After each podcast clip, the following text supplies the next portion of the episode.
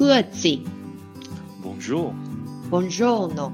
Allegra。你们现在收听的是瑞士的 Small Talk，来跟我们一起分享瑞士生活的酸甜苦辣吧。大家好，我是舒婷，我是 Sophie。人家想到瑞士呢，第一个想到通常都是手表。瑞士的制表业世界闻名，所以当观光客来瑞士旅游的时候，也常常会到名表店光顾。其中有好奇的观光客把这里当做其中一个观光景点，也有些观光客是准备好在瑞士买知名表带做纪念品带回家的。那帮大家解惑，今天就是来邀请到我们在瑞士精品业十几年的 Ivy 来我们节目聊聊怎么去看瑞士名表。来，欢迎 Ivy。Hello。又不是第一次来，那么害羞。大家好，我是 Ivy，就是可能大家认识我比较多的是我斜杠的另外一个工作，就是真奶。但是在这个之前，呃，我从大学毕业之后就一直在精品业，然后一直到一直到离开精品业自己做真奶之前，呃，包括硕士也是。都是念精品业，所以呃，今天来就来跟大家聊一聊瑞士的手表。你在精品业做过什么？嗯，我从日本大学毕业，我因为我大学在日本，所以我从日本大学毕业之后，我在一个珍珠的公司叫叫 Mikimoto，我在东京上班了一阵子。那呃，我在那边做了做了一两年之后，觉得。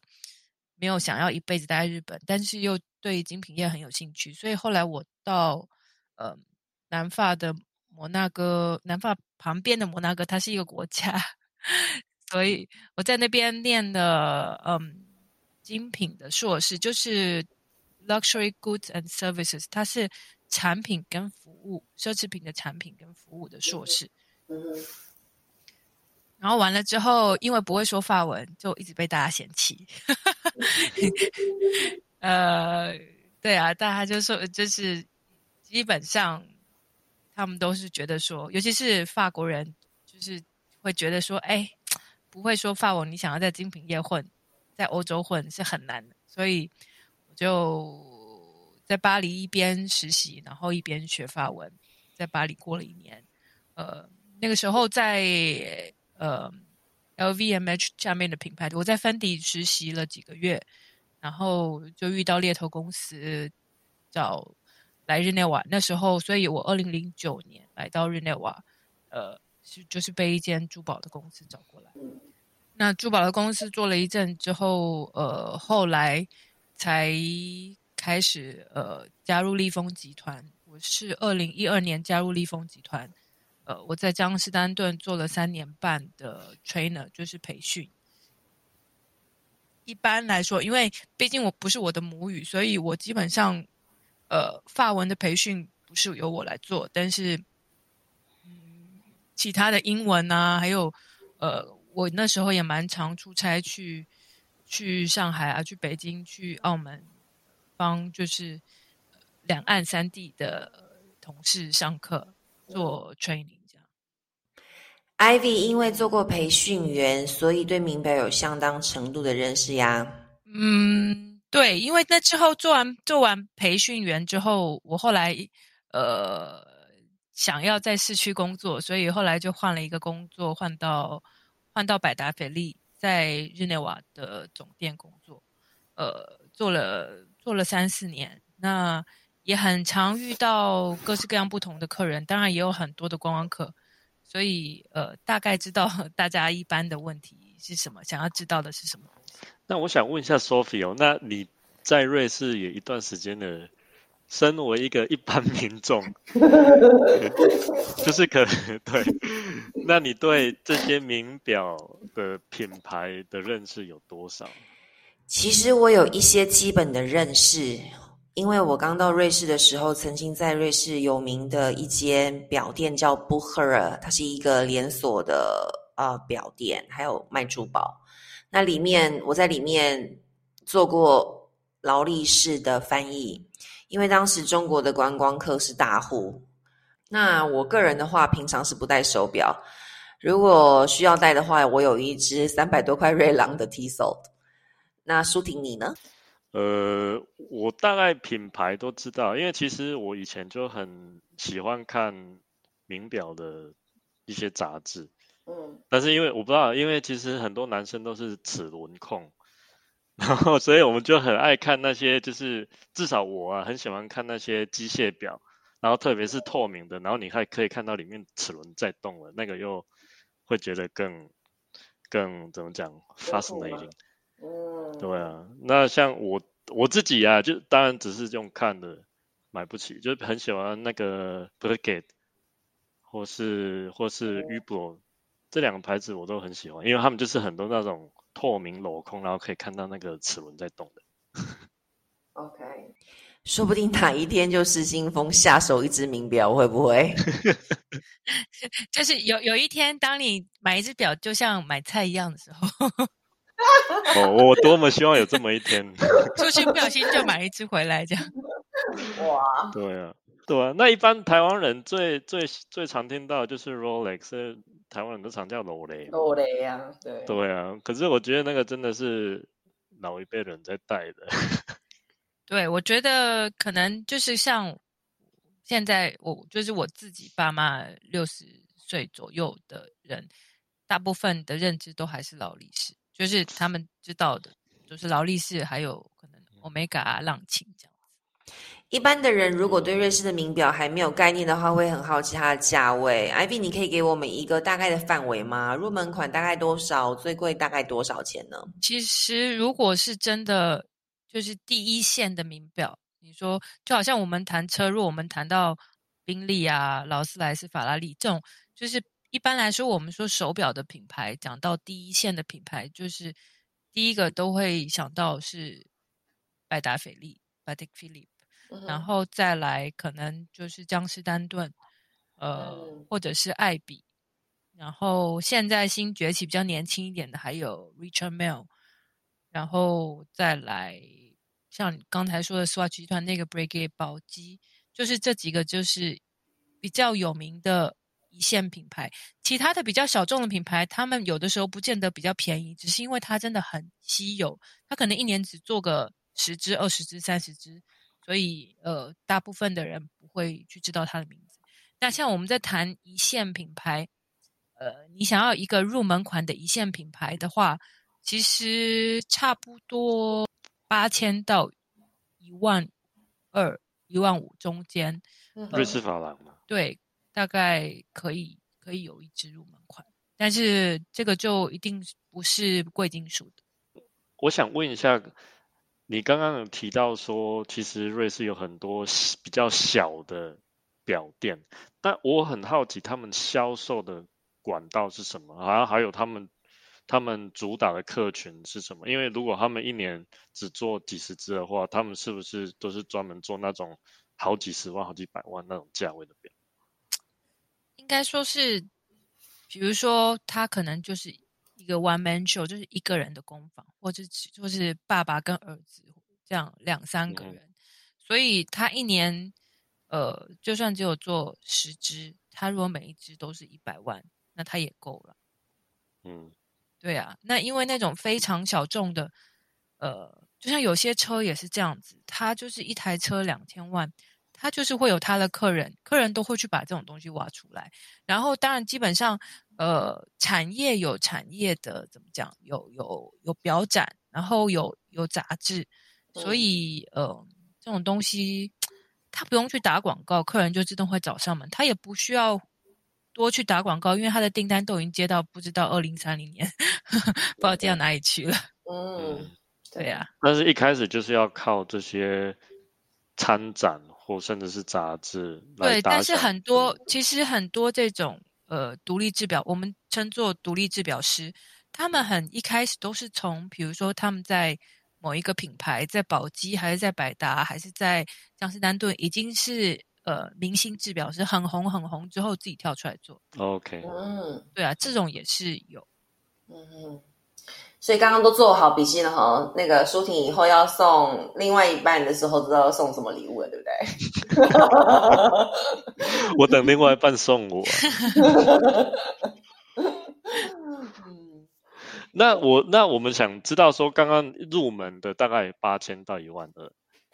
那如果到真的很贵的话，因为我被贫穷限制了想象，那可以让你们让你 告诉我们，让我们开开眼界，说大概会多少钱吗？嗯，比如说像我我我以前在店里工作的时候，就会觉得，但真的是做久，价值观会被扭曲，就是觉得哎，买个五万块以下就是无感。那如果一个客人今天呃刷了十五万、二十五万以上，就会觉得哦，他是买一个比较。贵的表，因为因为一台刷卡机，一般很多普通的刷卡机呢，单笔是刷不过二十五万瑞了，所以有时候要拿多几台，你知道，就是那个二十四万九千九百九十九，然后再拿另外一台再刷二十九千九。因为有的时候他如果是预定好，然后要来买大笔，那就是比如说，呃呃五十万一百万，那就是先预定好了，先转账。但是那种没有预定好。走进来像买菜一样，然后可以买超过二十五万以上，那真的是 蛮厉害的。就是就是当场卡拿出来刷 的那种，那种就是比较豪豪迈、比较阔气的客人。对啊。啊，我很好奇，那他会一次刷卡二十五万瑞郎的手表，他会在店里受到什么样高规格的待遇吗？因为每天都看好几百个这种客人的时候，就不。觉得怎么样？真的就是对啊，就习惯都是这样。反而客人有时候坚持不是客人，其实以前都是怎么讲？因为这种品牌其实不需要卖，不需要去推。然后，但是他们基本上品牌为什么会做的这么久远？因为呃，很多这些品牌都是从十九世纪、十八世纪一直到现在没有中断过。那反而我那时候在上班的时候，会很多公司是这样说，但是并不是每个人都这样做。但我也很喜欢这样做，就是很有时候会有，比如说很喜欢表，真的他真的研究很深，但是学生或者是年轻人进来，呃，我们我都会尽量带他参观，然后尽量能够讲解讲解，然后送他什么杂志啊，什么东西，就是他们会觉得说，呃，这样子去教育呃年轻的客人是蛮重要的。反而我们会对他们很好。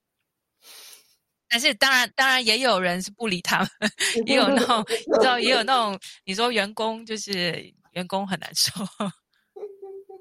因为像我我自己也是宁愿看杂志，我也不想要说一只那么好的表放在家里，然后每天战战兢兢，然后还要把它擦擦灰尘，然后拿一个神龛供着。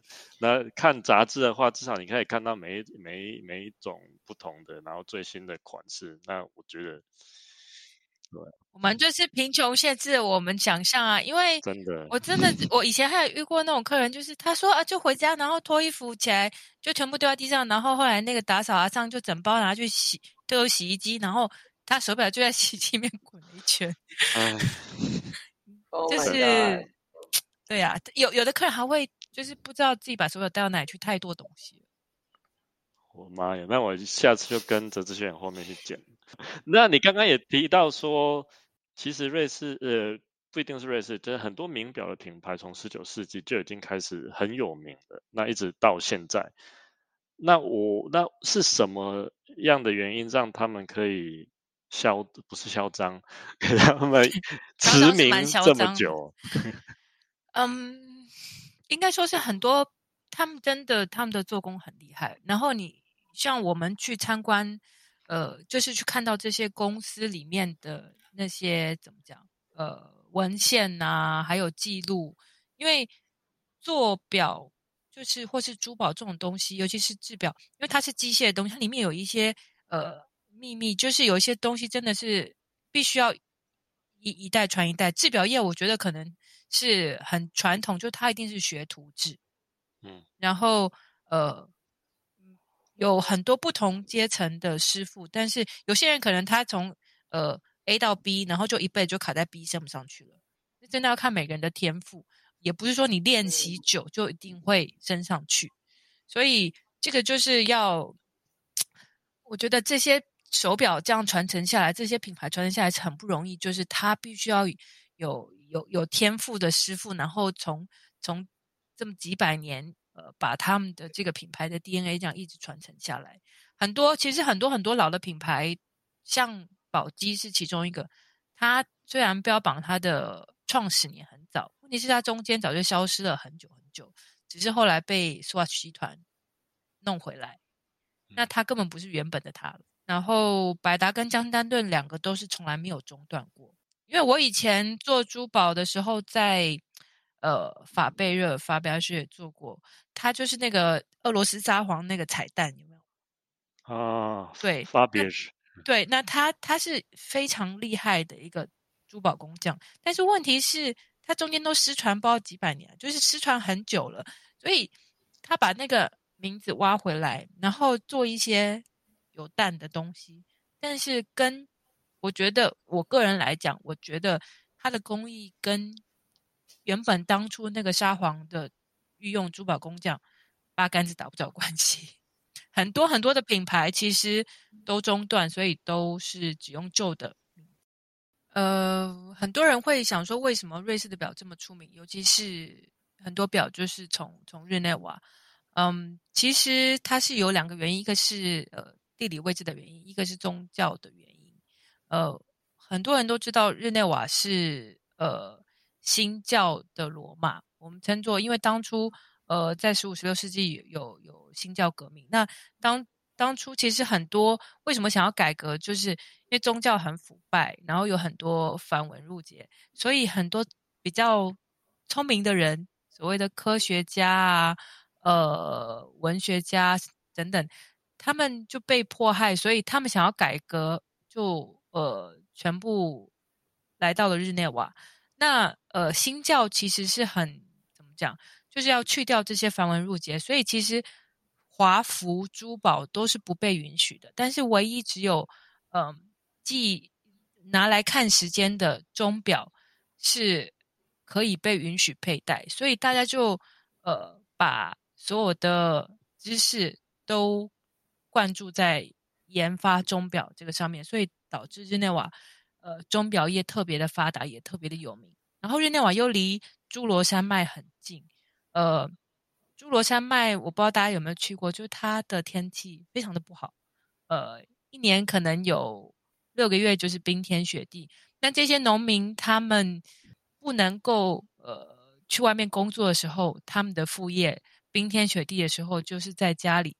为这些表的零件加工，所以到呃今天，侏罗山脉很多，比如说像艾比啊，像积家表啊，他们都呃总厂都还是放在侏罗山脉，就是主要在拉修的峰那边嘛。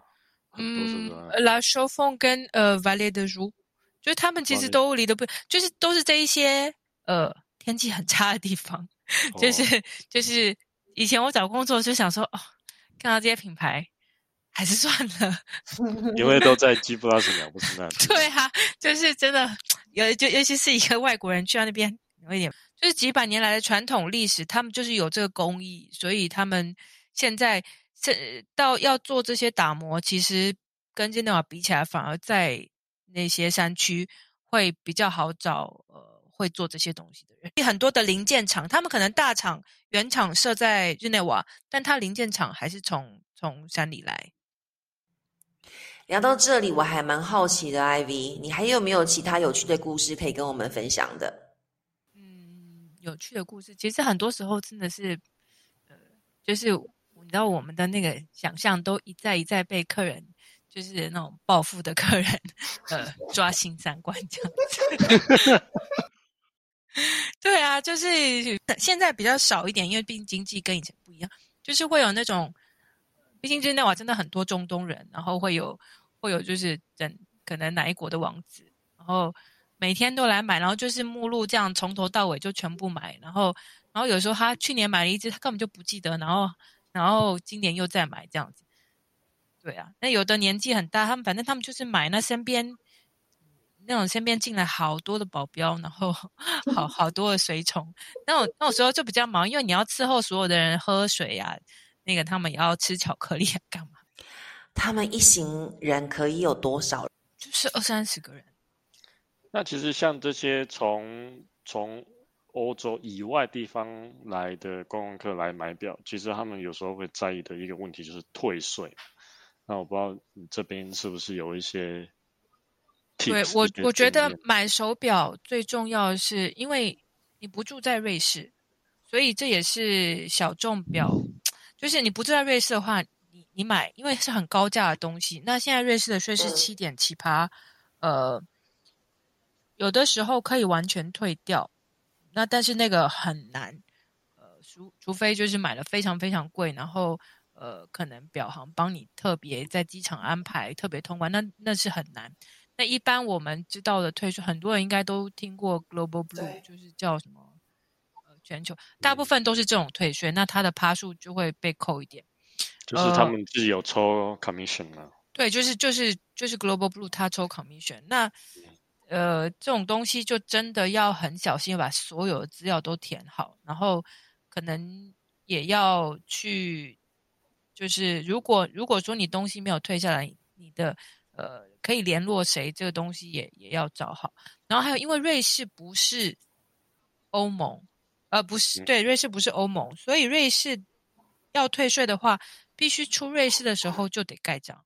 嗯，然后常经常观光客会以为，就是反正在欧洲买的东西，就到最后一个要离开欧洲的机场才盖，然后瑞士的就盖不了。所以建议在瑞士旅游的观光客，如果你们想要退税顺利的话呢，还是要坐飞机到你们的下一站。因为如果坐火车的话呢，你们得事前确定这个火车站是有退税的服务，以及他们退税的服务的时间。对，我记我我，但这个东西都还要它，因为它会改来改去。像现在的火车站以前有时候可以，有时候不行。然后苏黎世火车站我记得是可以的，巴塞尔我就不知道。然后呃，机场话就是也是要很小心，因为金额毕竟有时候退税也是几百几千块，也是蛮大的金额，所以这个都要确认好。有的时候就是确定真的是他一定是退不了税，就是我我们知道说哦，如果他呃这个时候几点要坐火车还是怎么，他一定退不了税。对啊，所以这个自己要很小心。其实那些比较大的地方，巴塞尔、日内瓦这些坐火车的地方都海关可以退税。日内瓦就海关有没有上班是另外。对，而且日内瓦就是有时候在，有时候不在，就是这个。对，所以要确保能够退税的话，瑞士旅游结束后坐飞机离开还是比较保险一点的哈。呃，就是对，就是你离开瑞士的那个机场。如果可以的话，对啊，因为这个东西真的很，当然有一个很难很难的，就是如果你真的都忘记了，然后你就拿了这个退税单到，比如说你回到台湾，或者是回到中国大陆，你拿到在中国大陆或者在台湾的呃瑞士大使馆，请大使馆帮你盖，就是证明说你这个东西已经出去了，但是这个。也很难，所以不一定能退税成功。对啊，就是有些人真的忘记，那这个是有有可能可以这样子做。呃，我之前有客人做过，但是这个也是，这也是几率很小。对啊，所以说那种真的是买，比如说呃五十万、一百万瑞朗以上，有的特殊的客人，大部分就是帮他们整个到机场特殊通关全部安排好，因为。这种东西，你你你没有办法出差错，就是 shopping tourist，然后都呃没有，就是也是安全的问题嘛。有些这种这种，当然这个是另外一个就是 security 的问题。有特殊这种公司，因为你不可能说，哎，客人买了几百万的表，好几只表，然后他还在欧洲到处玩，然后就就让他带着这些东西到处跑。他可能只想带一只，那其他的东西就是他什么时候要从瑞士在哪里出境。呃，他们直接从机场里面，因为这些是等于是运输公司，然后他直接帮他全部办完退税之后，东西带到 gate 在登机门之前给他。听起来像以前的标对啊，就是有点像这样子啊。因为有的时候亚洲的客人真的会觉得瑞士好安全，瑞士就是个天堂。瑞士现在真的没有那么安全。嗯，我们也有客人，当然好险手表是没有被抢，就是带十几万手表坐火车跟。跟小孩坐火车，就是日内瓦洛桑，然后他们坐坐在离门比较近的地方。那现在真的很危险，就是快要关门的前一刻，好险他手表没有被抢，但他们就是整个香奈儿包包整个被拿走，里面所有护照、什么现金，通通都在里面。有钱的观光客真的要小心，低调一点，不然很有可能被盯上。对啊，因为我我也有客人在日内瓦，就是日内瓦就是有好几个桥嘛，可以走路。我不知道你那，嗯，我也有客人就是一从饭店前脚一出就被那个摩托车抢劫，他们就盯上他，他手他手上也是二十几万，他有记那个警察的，就是报表，就是他去报警那个。对，十几万、二十几万，这个常常在我们的刚刚的对话里面出现。给大家就可能比较不熟悉瑞郎的听众，十万大概是三百万台币左右，对不对？对啊，就是可能大概是六百万台币，可能年薪都还没有到那个地步。唉，几两几宽面。Ivy 要不要给我们建议？如果我今天想要拥有一只名表？我应该如何选择一只适合自己的表呢？嗯，第一要看，呃，你是做什么样工作？是在户外，呃，或者是在室内？然后，呃，是要天天戴的表，还是偶尔有场合想要拿出来戴的表？这个都完全不一样。因为我们常常遇到。比如说观光客来，就是说哦，我要买全自动，全自动。人家说全自动最好，其他的什么手动都很烂，怎么样？其实不是这样子的，是功能不一样。有些很复杂的功能，它就是做不到自动。它而且有一些表，它不要做自动，因为自动你经常会后面有一个东西那边转啊转，转啊转，你就盖住了机芯，就看不到美丽的机芯了。对啊，所以所以很迷的人，他反而会就是要。要看要手动，然后去看它那个那种那个对，就是你要看它的游丝，看它表的心脏在那边动。呃，自动有自动的好处，比如说劳力士的表，除了石英以外，通通都是全自动的。嗯，就是你戴它就会走。那呃，我以前有过的故事就是，哎，有人买送爸爸，年纪比较大，全自动的表，然后就一直在抱怨说这个表坏掉都不会动，不会动。那因为你爸爸八十几岁都坐那边没有动，表当然不会动。你买自动给他也没有用啊，是要那上发条其实没有那么麻烦，因为全自动的表你你比如说它可能有动力储存四十八个小时、六十五个小时，一般的啦，呃，一般的有到六十五个小时就很了不起了，除非你买就是一二十万的贵的表，那它可能有那种很厉害可以。呃，上一次发条走个一两礼拜，但那个真的很少很少，市面上很少有这种东西，所以呃，你就算买一个自动的，它也都你不带它都会停下来啊。所以我觉得大家是不要太对自动手动有什么太大的迷思。而且有人说哦，手动就就是怎么讲，上上上，然后就不小心扭坏了，要扭坏真的还蛮难的，除非你真的是神力，然后很粗鲁的硬把它扭断。粗鲁的人戴名表适合吗？太危险了吧！对啊，这些表其实都很很珍贵。就是有的客人会觉得说，我花钱这么多钱买这么贵的表，为什么一摔就坏了？那我都会跟他们说，你花钱买台法拉利，你一撞墙它也会坏掉啊，这一样的道理。因为这些东西很贵，是因为它们很多部分是手工做的，它有它的设计，它有它的历史，并不是它是金刚不坏之身。是。对啊，反而这些东西的维修哦，对，维修是一个很大的重点。毕竟它是机械的东西，呃，你的车你没有二十四小时都在开，你也每一年要花很多钱替它维修，尤其是名车，维修费用非常的高，名表的维修费用也非常的高。我们一般说的一线品牌，就是我刚才说的那些大的牌子，可能一万块起跳的表，基本上呃三到五年必须要做。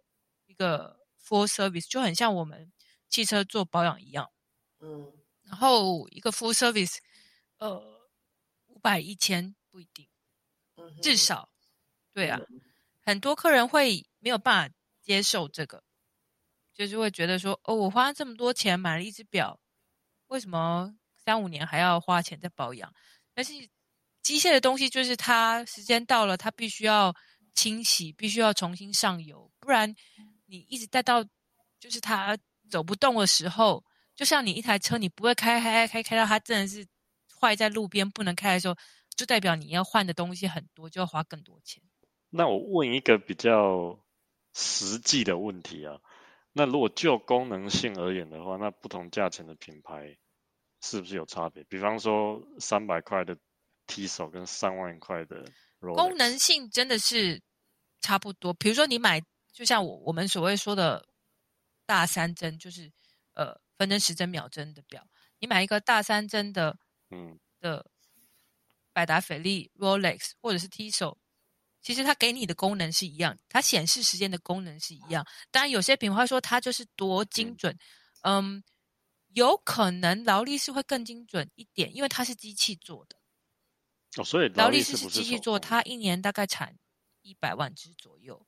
那比如说有些品牌，像我以前在江诗丹顿做，所以它可能从一七五五年到现在的总产量也差不多一百多万。它一年就是产一点点，因为手工做的东西你没有办法大量。嗯，所以简单讲，功能性差不多，跟车子一样啊，你开什么车都可以让你从 A 点到 B 点。对，没错，就是时间它都会跑，然后告诉你时间。对，但是细节不同，对吗？差别真的就是它的设计，然后它是手工还是机器做的。然后呃，一般我们会看，就像很多，就是你如果是机械迷、齿轮迷，你会你会拿一个放大镜去看它的机芯，你一看，嗯，就会看到。呃，这个东西不是只是把它组在一起，而是它每一个角度都有经过打磨，都有经过可能还雕花设计。那那些东西可能它光雕一个小小的一个板，就要雕一两个月。那它才能做好那一块表，要三年。所以这个这个，我们光算人工好了，一定要贵的。对啊，所以这个就这个就真的是没有办法以，比如说呃以。它是不是金？呃，它那个里面有多少含多少黄金？这个来衡量。嗯，我去超市买一包鸡心就好了。不好笑。对啊，因为其实刚讲的是刚问那什么笨问题，因为其实有时候买这个名表不是为了要看时间，而是真的是拿来欣赏。对啊，你说鞋子也是一样啊。你说女生买高跟鞋不是拿来跑步的。你先买高跟鞋不是拿来跑步的？对啊，好啊，今天非常谢谢 Ivy 来到我们节目当中陪我们聊一聊名表。那今天我想我跟舒婷都学习到了很多。瑞士名表太贵，其实在这里住了这么多年，我们也都没法入手。今天我们上了一课。如果下次你有机会购买瑞士的名表的话，希望这一集的节目可以帮助你们做选择。如果你喜欢我们的节目，欢迎推荐给你的朋友们，还有帮我们按订阅跟分享哦。今天的节目就到这里了，谢谢大家的收听，我们下次见，拜拜。